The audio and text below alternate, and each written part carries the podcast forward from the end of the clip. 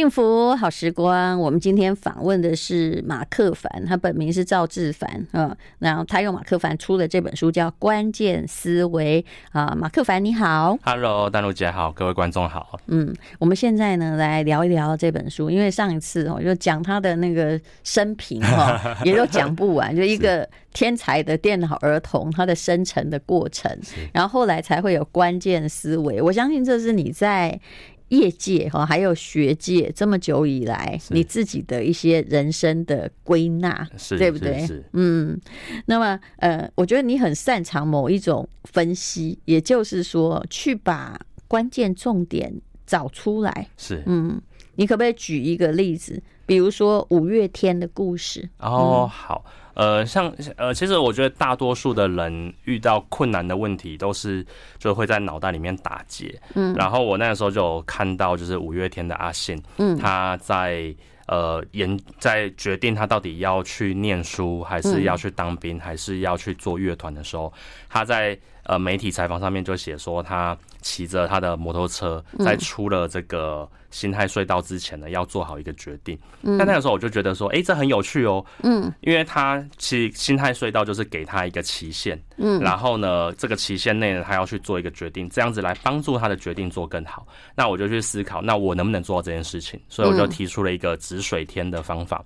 我会希望就是把我的问题写在一张纸上面，嗯，在一瓶水喝完以前，然后呢，去把我写出来的东西呢，用第三人称的角度呢，去判断说我应该怎么做决策。是对，然后呢，因为一瓶水有可能会喝很久嘛，所以呢，我还给他一个最大的上限值，就是我一天内要把它喝完。嗯。那我用这样的方法来帮助我人生当中做了很多的决策，这很有用。其实你很擅长，因为我觉得基本上，因为写程式语言的人，他会去想把某一些东西都变成一个简化的关键字，是，或者是哦，这个时候就喊卡，或者时候就一定要下决策嘛。你说那个关键其实是有限的时间加关键的提问。是，事实上在做任何事情的时候，如果你都可以这样问自己，你一定会变得很理性跟。有效率，对对，没错没错，嗯，对啊，所以我都是呃，我我觉得我把自己当做有点像是对自己在写程式，嗯，对，然后把我、呃、可能说我我里面书里面我有提到一个叫每日五问，嗯，对，那他其实的做法就是我把我每天做得好的事情列下来，然后呢，怎么去持续把它做到很好，然后每天做的可以优化的事情也把它列下来，我我要怎么优化，然后我明天怎么做，我就把这个模型呢变成我经营公司跟经营我自己的一个的模板。嗯、对，那其实这对很多人都很有帮助。像我们公司有一些小伙伴，就因为这样子能力就上来。嗯，对，那这个的启发也是来自于我小时候，其实我写考卷会粗心大意，然后呢，明明上一次考卷写对的题目，下一次却写错。嗯，然后有一次我妈就问我说：“啊，你上次都写对了，为什么这次写错？”我就觉得说：“哎，有道理啊，今天要。”考试考高分，就是对的要持续写对，然后错的要减少。是，那为什么我不弄出一套方法，是我对的持续变对，然后呢错的变少呢？所以就弄出这个每日五问这个模型。嗯，对。哎，我觉得我其实很早就会用这种方法。是是是是。就比如说以前考大学的时候，我以前成绩刚开始一二年级也都不好，高三或者是什么国三一定会变很好。为什么？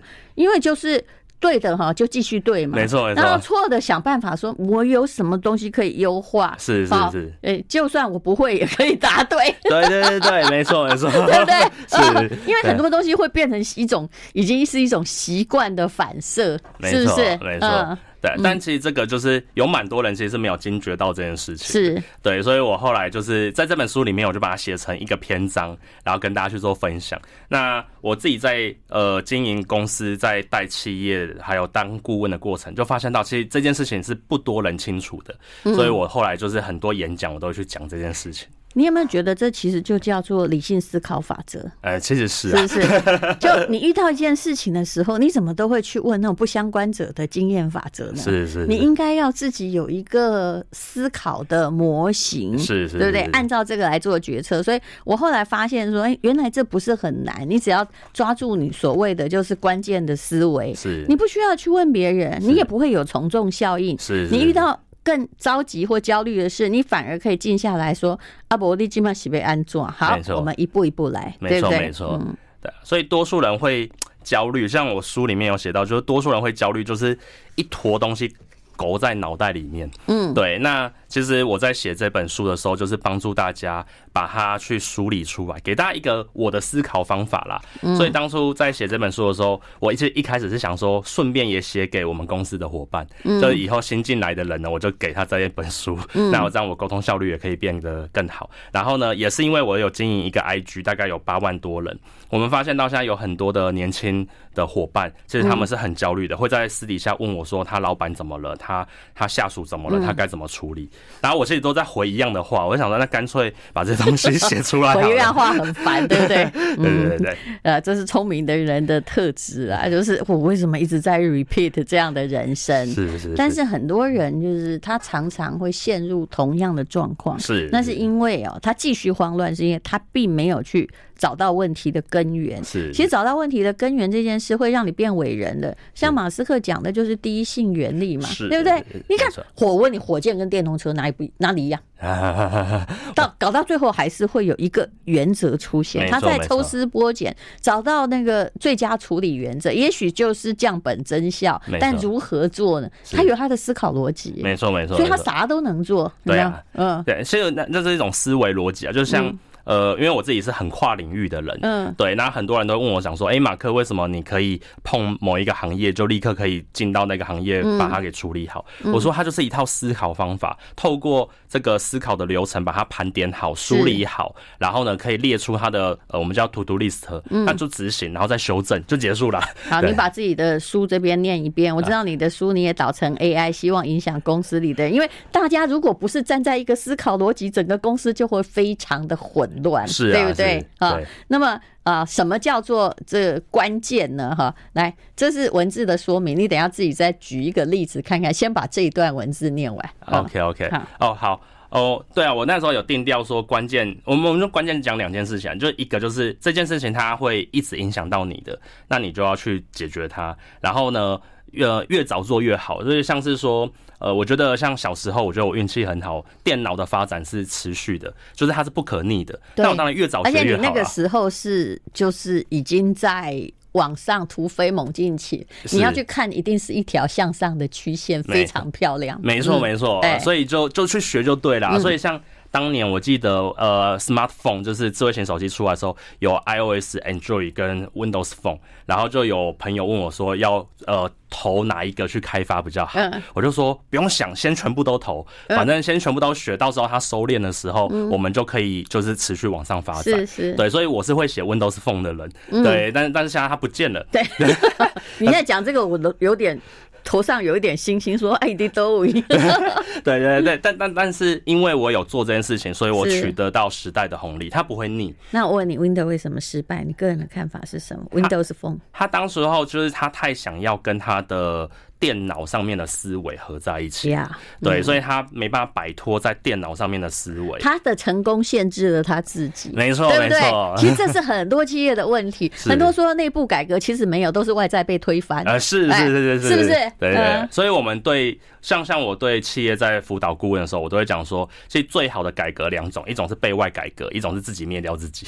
对，那这两种改革的话，其实我们都要去想的是，是说，我通常这同时还一起发生。机会很高，而且它既然是避不掉的事情，就就回到我讲的我的关键思维第二件事，就如果这件事情避不掉，那他就一定要做啊。是对，所以像现在有很多的企业都问我说，需不需要去做数位的导入啊，AI 的导入，我都跟他讲说，你你避得掉吗？你东西现在每件事情都要用电脑，都要用 AI，那你不导入的话，你不就是被灭掉吗？对，我都会直接这样跟他讲。所以我的关键就两件事嘛，就第一件事情就是它会一直影响你的，那就去做。对，那以及它避不掉的事情，就一定要做。是，对，嗯，好，其实认清这两者，你已经进入了理性的现实。我们待会儿再聊。是。I like 好，刚刚呢，马克凡呢在讲他的书《关键思维》。那什么是关键？哈，如果你到现在遇到任何事情还像无头苍蝇，那就是没有找到关键。其实我最近遇到很多事，我的几个朋友哈，就是哎呀，癌症复发或什么的哈。但是，嗯，我我倒觉得很多事情你。假设你遇到我去看病，我大概不会给你制造什么情绪负担，是，我不会问说，哎，这怎么得的？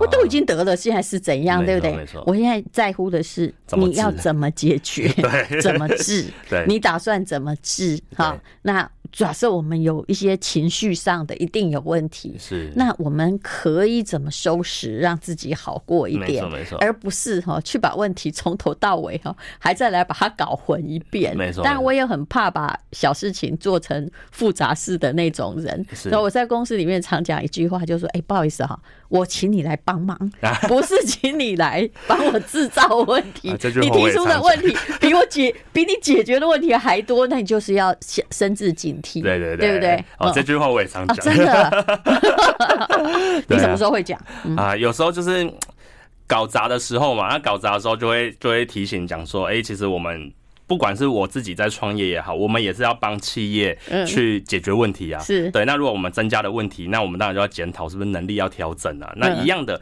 其实任何一个伙伴。大家每个人都应该把自己当做一家公司来经营，是，对，所以我那个时候其实我在网络上面有讲一个概念叫做生活 CEO，嗯，就是每个人都应该把自己当做一家公司来经营，那这样子你就会对自己越来越负责任，是。对。但有时候其实人难免啊会有情绪问题，就是搞砸，就是先呃不开心，先哭，然后等等之类的啊，我就要慢慢沟通这样子。哎，你这人不错哎，我曾经跟员工说，失恋不要找我，因为 你那个不然我会给你一本书哈。就我之前写的那些鸡汤文，因为这件事情我无法解决，是，我不是你，你不应该问我怎么办，而且你要学习解决你人生的问题，没错，否则你永远就停在你的那个梦幻少女，而其实你已经老了，没错，没错，对，我也很常跟伙伴提醒说，就是时间是不等人的，所以越早去把一些事情去理清、学会、弄懂，所以对他来讲都是好的帮助，这样子，嗯，对。好，那大家就可以从我们的对谈之中在讲关键思维是什么。其实关键思维大概也是刘润讲的，就商业的底层逻辑吧。啊，那你这里讲的可能是在团队或管理上的底层逻辑或自我管理的。没错没错。你总是要有一些法则，所以你就不会焦虑。那你在努力面前呢？有人说选择比努力重要，对不对？事实上是先思考是比你。这个没头没脑，嗯，做努力重要的。对啊，所以所以很多人是呃，因为没有一套自己的思考方法，所以纵使一个好的机会在他面前，他也不知道要努力。对对，而且他还拒绝了他。我看到的是这样。对，我后来就发现，就是说。你的人生态度还是决定你的一切。是是，有些人遇到明明一定会新的发展，是你所采取的态度是排拒，是对你守着你的沙发区，那请问是怎么样？未来外太空会为你开？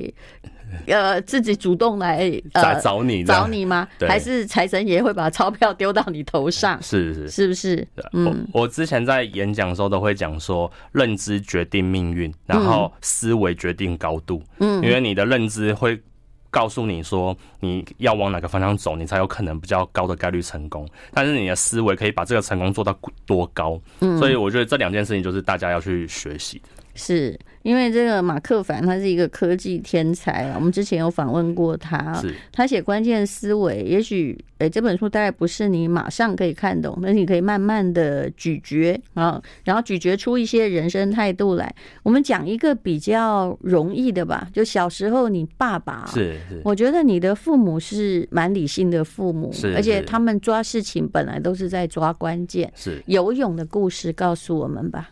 好，所以呃，这也是很有趣哦。就是我我父亲是从小靠海长大的，嗯，所以他都认为就是游泳是天生的。所以那时候学游泳的时候，我爸就把我丢到游泳池去，然后让我自己去学。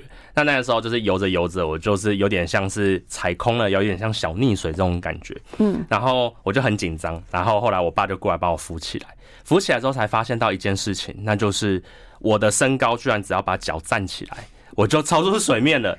你讲的是很多的人一个简单但好无聊的，就是说，就我们常遇到的事情。因为我们明明，你有没有发现很多人是在其实站得起来的地方淹死的。哎，没错没错，对不对？对。啊。哦对，然后这一件事情后来我就学会了，就是只要遇到困难的事情，先不要慌张，嗯，然后先吸一口气，让身体放松，嗯，然后呢，接下来把脚放下去，说不定你就站起来。了，因为你低估了你自己的能力，没错没错没错，然后你就却在那里呛水，对，因为你慌了，你乱了。对啊，所以那个时候其实也是很感谢爸爸跟我讲说，哎，对啊，你就放松脚站起来就好。那我就瞬间懂了，其实有很多事情都长这样。而且爸爸还教你，万一是在那个海，万一站不起来的时候，要就飘着就好。对，你可以飘嘛，只要你放松，你就会飘。一切都紧张害的，或者是抱着膝盖，有没有？在海里你一定浮得起来。没错，就做那种婴儿胎盘的姿势，对，是不是？对，所以其实这件事情就是。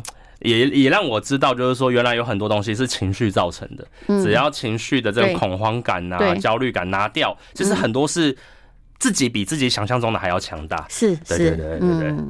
就是如果那个情绪事实上是哎没有用，因为为什么你会有情绪？跟焦虑常常是对于未知，是烦躁是对于过去，是，对不对？那烦躁就是你在。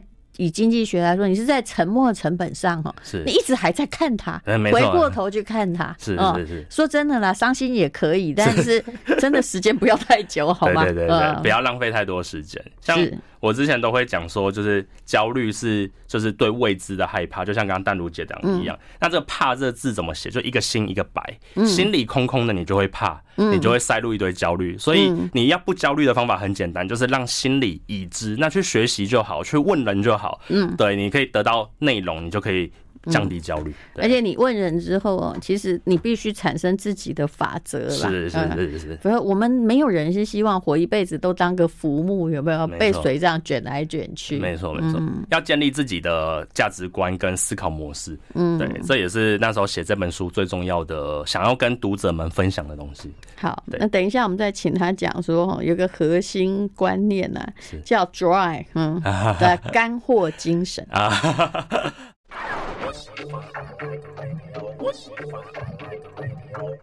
幸福好时光，我们今天请到马克凡，他在讲他的关键思维，这是原神出版社的一本书。好，什么叫做干货精神？嗯，对呀、啊。呃，其实我自己人生有一个逻辑叫做 “Don't repeat yourself”，就是不要重复你自己以前重复过的事情。嗯，那这三个词加起来就是 DRY，就是拽干货干的意思。那我我觉得很有趣的地方在这边。我在念研究所时期的时候呢，我就发现到，哎，同学都要去下载这个论文。然后呢，下载论文之后呢，下载下来，然后看关键字，然后接下来把它组成成一个 paper，然后再去跟老师去报告。我就觉得这整个过程为什么要人做呢？哦，那我就想说，那我可不可以写一个城市做这样的事情？那我写完了，我就去跑操场，我就去跑步了。那回来跑完步之后呢，它就形成成一篇呃文章或者是一篇简报。那我再人工再筛选一下，就可以去跟老师报告了。对，现在这种软体已经有了吧？哎、欸，现在还是没有吗？我不太确定，但是至少在二零一一年的时候，那时候我有自己写。对，嗯嗯嗯、对啊，对，那像这如果你这个推广的话，受众以当时也不会太多了。哎、欸，对，对，而且有可能会变成就是呃学校里面的邪魔歪道。对对对，对，因为。呃，我我的奉行就是，如果这件事情它可以自己不用做，然后呢，把它转换成呃资讯系统，或是变成一个人为的一个系统的话，那就应该要转换成这个系统，让它去跑。你有没有发现很多新的东西、新的思维，为领导未来的思维出来的时候，都是邪魔歪道？哎，是、呃、是不是？就是好像现在前不久不是说有些国家也是在禁什么 AI 呀、啊？是，我心里想，你禁什么禁？你要把自己搞成了亚马逊的。的那种呃，就是雨林里面的人类在生存嘛，这不可能了嘛？不可能，对。所以它是这个大趋势啊，所以。有有有机械以来，人类都在做自动化的事情啊，是对啊，我们就应该要想象着一直去把它自动化。只是自动化的方法，我可以用 IT，我可以用数位，我可以用网络，我可以用 AI，嗯，甚至我可以加一家公司，让里面的人自动去跑，这就是我在想的事情。对，所以你习惯其实是说，当这个事情一再发生的时候，你脑袋里就是像城市工程师一样想的是。我用什么样的方式可以统一把它解决掉？欸、有没有这个可能？哎、欸，对，嗯、我的脑袋就是，就我都讲我的生活就像是我在帮自己写程式。嗯，就例如说，像我在公司可能会讲很多管理的观念，我要训练主管，嗯、或者讲很多人才培训的一些观念。嗯、那讲了好几次都重叠之后，我就录成 YouTube。嗯，那以后新人进来，我就叫他先看完我的影片。嗯、对，那再请他去写个这个问卷，那我就可以减少很多的这个培训的成本。他们真的会乖乖的看吗？哎、欸，因为他背后的问卷，然后会搭配到他的考核，然后 然后看不懂还可以用，因为我自己还写了一个简单的 AI，我自己的分身看不懂还可以去问那个 AI 哦，所以这样子流程一旦下来之后，训练人就变轻松了。对对对对，我也在考虑写一个，把我讲的那些，嗯，没，不然常常有时候会对那个同事讲说。你都来这么久了，现在是回到第一天嘛？对对对对，请回头去找。是是是，嗯，当当初其实会经营 YouTube 跟 IG 跟网站，其实就是因为一样的话重复一再讲了，对，就觉得说啊，干脆把它做出来好了。那请问你的受众是哪一些人？其实当时候的受众是锁定差不多二十到三十五，对，但实际上面我们开始在发展了之后，其实我们比想象中的多。只要对自己有要求的，希望自己可以更成长的，我们统称叫做对自己有期许的一群人，其实都会变成我们的受众。所以，呃，对自己的未来有期许，或者是对自己的生活或者是人生规划有期许的人，都会慢慢的转换成我们的受众。那年龄层其实跟丹如姐分享，我曾经有一个粉丝，他国中生，他敲我 IG，他跟我说，就是他们很焦虑，对，国中生很焦虑哦，看到很多的同学变成网红了，他们也很焦虑，希望我可以去他们演讲，看看说怎么帮他们，呃，教他们怎么做自媒体这件事情，对，然后我其实想说，哦，现在其实小朋友。也蛮辛苦的，对 对对，但但是其实这也就是我的受众来源，他们其实就是有一群对自己有要求，但是呢还没有找到方法的。我把我的经营公司的一些东西也分享出去，然后写成书分享出去。那你怎么教他呢？其实我一直觉得要不要当网红哦，是是，这就跟哈有些人就算在荧幕上混一辈子也不红一样，是是是，他有某些特质，是是，那个神秘特质可能超乎你的形容，是是，但只能找到方向，是，比如说。你要有一个特长啊，是对不对？是，那你或者是有的人的特长哦，就你说像那些声优好了。他特长就是他声音很好，是是是不是？没错。但你说声音很好，也不是每一个人都会受人喜欢。没错，没错，没错。所以我呃，就是像这些粉丝问我，我都会讲说，那你先要有一个专长，嗯，然后呢，这个专长呢，就是别人都说，哎，如果遇到什么事情去问你就对了，嗯，然后你把这些东西呢，你把它写成文章或把它录成 YouTube，只有这个路径才有可能形成一个呃专业型的自媒体。对，这是最简单的模式。国国中生很难呐。很难啊，很难啊，对对对，但但是我觉得我比较站在的角度是给他们一个范本，嗯，对我觉得说实在，人不能教育，只能就是诱发，对，那我能够做的就是当一个 demo case，当一个模模仿的范本，跟他们讲哦，原来我是这样子长大的，那看看你们从我身上学到些什么，对对对对对，对啊，其实呃，现在大家哈，就是说。嗯，在一个自媒体非常发达的时候，都有焦虑。不过我很多的朋友也都试过了。原来自媒体跟传统媒体，因为我本来是从传统媒体出来的，是其实它是两回事。没错没错。如果你没有去放掉传统媒体的所有的包袱的话，你恐怕哈就不会在一个地方弄太好。就好像你刚刚所说的，如果那个 Windows Phone 啊，他没有去放掉他成功的 Windows 的话，哈，那。其实他的东西最后，哎，在新媒体还是灭亡。没错，没错，没错，对不对？对，嗯，有有时候是不同的时代跟不同的载具，它就等同于是不同的故事。嗯，对。那需要去做的是把过去的经验收敛、特质挖出来，然后到新的时代快速学习，然后放量。嗯，对，是，对。好，其实每一个人都知道了，面对新时代哦，我们的练习永远不够。然后，呃，他给你的时间也永远不足，你真是莫名其妙就会被时代就远远的丢在后头。那当然有人很喜欢这种与世隔绝的感觉，但如果你真的要在这个社会上混的话，我相信下一代是越来越艰巨的。没错，没错，没错。因为工具，呃，AI 时代的来临，其实会让大家的平均会平均化。嗯，就是其实如果你真的很会使用工具的话，加上有正确的思维，其实可以让你的能力拉到可能百分之前十五、二十呃十五十趴左右。嗯，对，所以。以前靠天赋的，其实现在会靠 AI 去弥补掉了。对，我就说那个他，你跟别人竞争的，只要你懂得 AI，你是被垫高了。是是。就也许你没有一百八十公分，可是他大概也帮你垫了三十，也帮矮子垫了 三十了啦。对啊，所以你不能靠天生的身高再赢了。没错没错。我我上次去一个地方演讲，我讲说，其实 AI 大概率就是一个大一学生的的水平。是。可不可是这个大一学生，可是他还在进展哦。对，他还在进展。是。最可怕的是，这个大一学生他不是呃。一个系的大一学生，他是全科系的大一学生，对，对，所以当你遇到，例如说像我可能法律比较不懂，我可能稍微问他一下，我就会有一个基础知识，再去问律师，哦，可能就会有一个更好的基础往上了。所以大家应该要这样子去使用它。对对对对，其实那 AI 律师只要一出来哦，他一定比所有律师快，而且要输入那些各国的法条，事实上都很简单。没错没错，法官也不用累积了那么多案子都没有判，把自己搞得非常的焦虑。没错没错。所以就是，现在 AI 都可以帮忙人类，呃，辅助前百分之六十，把它辅助掉了，嗯，然后人类做最后面的这种要扛责任的判断，因为 AI 世代当中，AI 不能有 AI 没办法扛责任，扛责任的还是人，是。对，所以扛责任的人能够。呃，有温度的人，能够跟人互动的人，嗯、以及能够研发 AI 演算法的人，是大概率就是未来最重要的几种人。对对，那剩下不会超过百分之五。对，那剩下来的人就是好好运用 AI。对，剩下人就是那个 Open 那个 AI 的那个执行长，就山姆先生想说，他以后要发救济金给你的那些人。好，我们待会再聊。I like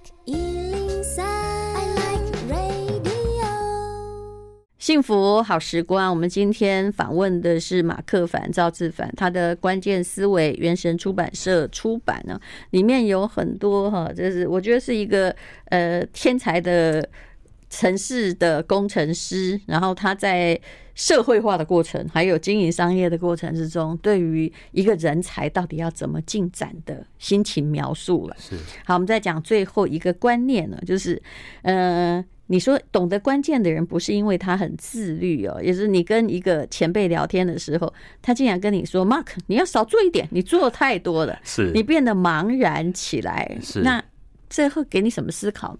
其实有趣的地方在这边，就是那那段时间我是呃做很多的事情，然后我这一个前辈他就突然间有一天他跟我讲说：“马克，你少做一点，你太做了。”对，熊熊爱走。然后我那时候就想说，到底是为 为为为什么突然讲了这句话？他说，因为你在执行的过程，很有可能你会不小心忘记你最重要的几个核心的关键。我突然间被点到了。就是想说，哎，对啊，以前我都在找最核心的几个关键。那我们不应该用手脚去取代脑袋的勤劳。嗯，对，这是我以前最常讲的。但没想到，哎，一段时间茫然的时候，很忙的时候，我们也会跳入到这个情境当中。所以后来我就把这个，你没有找到那个终结的解决关键问题，而是你去做那些浮面的小事。是，也许你应该归纳出一个原则来。是，所以后来我就自己给自己定掉一个门槛，就是说，当我一件事情呢，我在面做，觉得。的身体很忙碌的时候，我可能就要先喊卡，就重新去做一个盘点的动作。对，那我就有点像帮自己设计一个门槛值吧。我觉得这也是很有趣。那但我经过这一次，我就学习到了。可是有很多人其实一辈子，或是很多时候，就是不停的忙碌、忙碌、忙碌，然后没有喊卡，然后没有找到那个关键的那个点。对对对对。所以有些时候大家也会觉得我很忙啊，果然其实我自己知道我一点都不忙。是。哎。就是你在最慌乱的时候，然后但有时候我会做一件很无聊的事啊，比如说在家里画图啊，画的。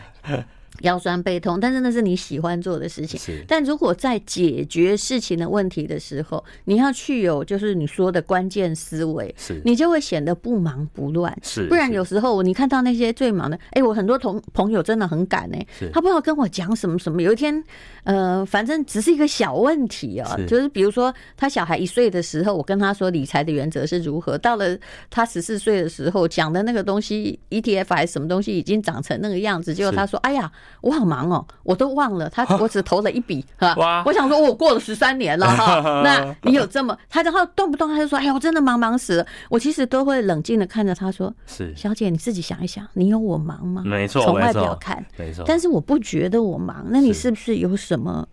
关键问题要解决，是那如果不是你的时间管理问题，那不好意思，就变成能力问题。没错，没错，没错，是。所以像那个时候，我就这件事情，我也给自己一个题，我就“忙”这个字怎么写，就是一个心在一个王。嗯，所以忙过头，其实心会死掉。嗯，对。那这个 你真的蛮适合跟王安石在一起。